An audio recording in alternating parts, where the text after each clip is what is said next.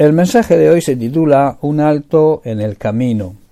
Ante la insatisfacción de nuestra vida, debe haber un momento en que nos planteemos si nos agrada el tipo de vida que llevamos. Yo te haría las siguientes preguntas. ¿Qué es para ti la vida? ¿Estás satisfecho con ella? Posiblemente en la búsqueda de nuestro bienestar, quizás nos estemos dando cuenta que algo falta, que algo falla hacia dónde vamos, qué estamos haciendo con nuestra vida. El tiempo se nos escapa, no conseguimos ver alcanzadas nuestras metas, ni tampoco conseguimos ver realizados nuestros deseos. Quizá los negocios funcionen bien, pero nuestras relaciones personales, nuestras relaciones familiares dejan mucho que desear, no funcionan como deberían. Quizá por culpa del estrés tengamos problemas emocionales, que muchas veces nos pueden conducir a crisis de ansiedad. Esto sin duda también nos puede afectar incluso a la salud de nuestro cuerpo. Probablemente si nos planteamos estas preguntas y analizamos la vida que llevamos, lleguemos a la conclusión de que estamos atrapados en una serie de rutinas en este sistema mundano en que vivimos. Esto nos lleva a estar insatisfechos, a la infelicidad y a todo tipo de complejos, que hacen que pensemos que nuestra vida no tiene sentido. Todo esto ocurre porque no sabemos manejar ni gobernar nuestra vida, de ahí que debamos hacer un alto en el camino, un punto de inflexión. En todo ser humano debe haber ese punto de inflexión donde podamos cambiar totalmente nuestra manera de vivir. Ese cambio se produce en el momento de aceptar por fe a Jesucristo y reconocerlo como Señor y Salvador personal y que sólo Él puede dar vida a nuestro espíritu que andaba muerto. Y en ese momento recibimos la adopción de nuestro Padre Celestial y pasamos a formar parte de su familia y a través de su palabra tendremos una guía para que nuestra vida tenga sentido y vivamos la vida plena y abundante que Jesús nos promete. Esa promesa la encontramos en el libro de Juan, en el Evangelio de Juan capítulo 10, versículo 10, donde Jesús nos dice El ladrón, se refiere a Satanás, a nuestro enemigo, no viene sino para hurtar, matar y destruir. En cambio, dice Jesús, yo he venido para que tengan vida y para que la tengan en abundancia.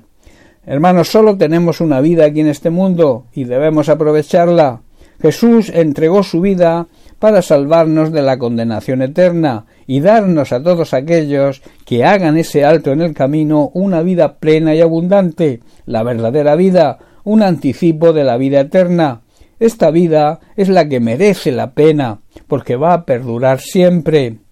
Y en Mateo capítulo 11, versículo 28 y 29, Jesús también nos invita y nos dice, venid a mí todos los que estéis trabajados y cargados, y yo os haré descansar. Llevad mi yugo sobre vosotros y aprended de mí, que soy manso y humilde de corazón, y hallaréis descanso para vuestras almas. Hermanos, si estamos cansados, si llevamos cargas pesadas, Jesús nos promete que si vamos a Él, nos dará descanso. Para eso debemos unirnos a Él.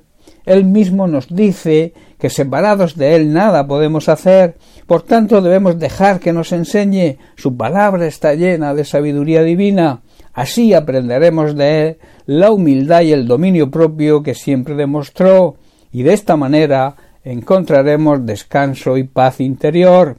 En Jesucristo podemos hallar el descanso tanto físico, mental y espiritual, descanso en todo nuestro ser, y esa paz interior tan necesaria.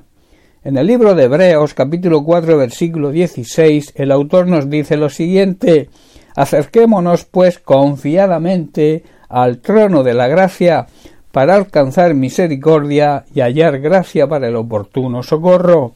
Hermanos, debemos acercarnos con toda confianza al trono de la gracia de nuestro Dios.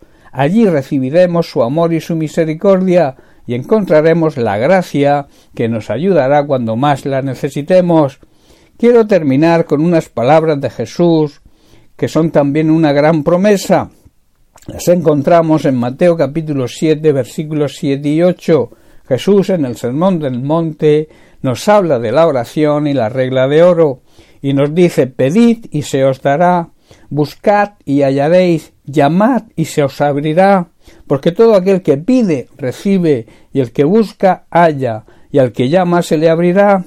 En los textos originales nos dice lo siguiente sigue pidiendo y recibirás lo que pides, sigue buscando y lo encontrarás, sigue llamando y la puerta se te abrirá. Esto habla de constancia, de perseverancia, de no darse por vencido, de no arrojar nunca la toalla. Por eso Jesús nos dice todo aquel que pide, todo aquel que busca y todo aquel que llama y lo hace con constancia y perseverancia recibe, encuentra y las puertas se le abren. Recuerda, y te dejo con esto, si te sientes insatisfecho con tu vida, haz un alto en el camino y acepta la vida que Cristo te ofrece. De esta manera encontrarás descanso, paz interior y una vida con propósito. Bien, pues hasta aquí el mensaje de hoy. Que Dios te bendiga. Un abrazo.